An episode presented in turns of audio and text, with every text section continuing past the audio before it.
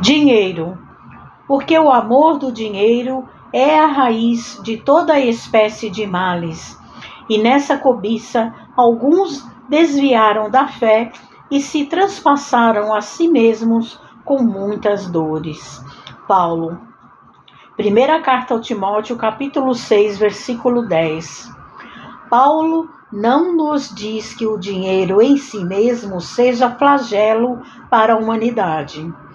Várias vezes vemos o mestre em contato com o assunto, contribuindo para que a nossa compreensão se dilate, recebendo certos alvitres do povo que lhe apresenta determinada moeda da época com a efígie do imperador romano recomenda que o homem dê a César o que é de César, exemplificando o respeito às convenções construtivas. Numa de suas mais lindas parábolas, emprega o símbolo de uma dracma perdida nos movimentos do templo. Aprecia o óvulo pequenino da viúva. O dinheiro não significa um mal. Todavia, o apóstolo dos gentios nos esclarece que o amor do dinheiro é a raiz de toda espécie de males.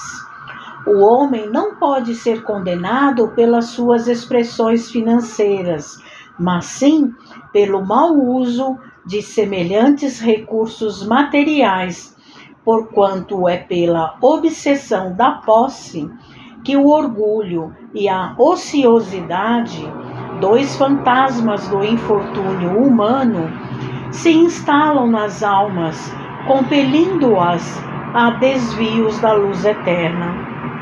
O dinheiro que te venha às mãos pelo caminho reto, que só a tua consciência pode analisar a claridade divina, é um amigo que te busca a orientação sadia e o conselho humanitário.